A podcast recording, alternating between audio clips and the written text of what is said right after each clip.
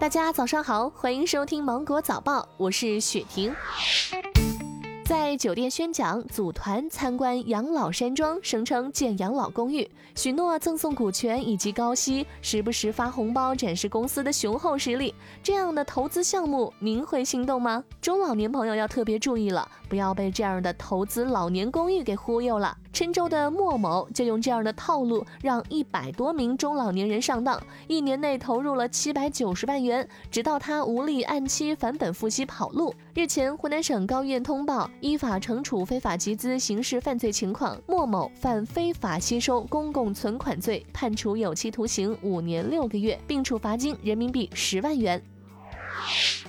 近日，国家林业和草原局农业农村部发布通知，就国家重点保护野生动物名录征求意见稿公开征求意见。有网友发现螺蛳拟列进国家二级保护动物名录，并提出了疑问：那螺蛳粉还能吃吗？记者从广西水生野生动物救护中心了解到，名录中拟列为二级保护动物螺蛳，与螺蛳粉当中使用的田螺和石螺是完全不同的物种。拟列为二级保护动物的螺蛳是田螺科螺蛳属，主要生长在云南省的高原湖泊中。下面还分了六个种，别说吃了，可能一般人连见都见不到。而螺蛳粉的生产和食用是完全不受名录影响的。中消协发布《六幺八消费维权舆情分析报告》称，网购遭遇假冒伪劣，成为了网友反应强烈的热点。尤其值得警惕的是，监测期内共收集得物 APP 有关负面信息八千七百三十五条，主要涉及假冒伪劣、鉴定费、优惠券等问题。相关负面信息分别在六月九号和十八号出现了两次峰值。近日，福建三明市长的一道死命令让三明市火了。市长要求全市高考和中考考场必须在六月三十号和七月五号前全部安装完空调。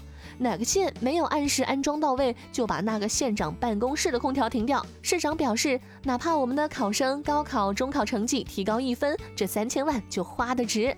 不少网友为三明市市长点赞，霸气，干得漂亮。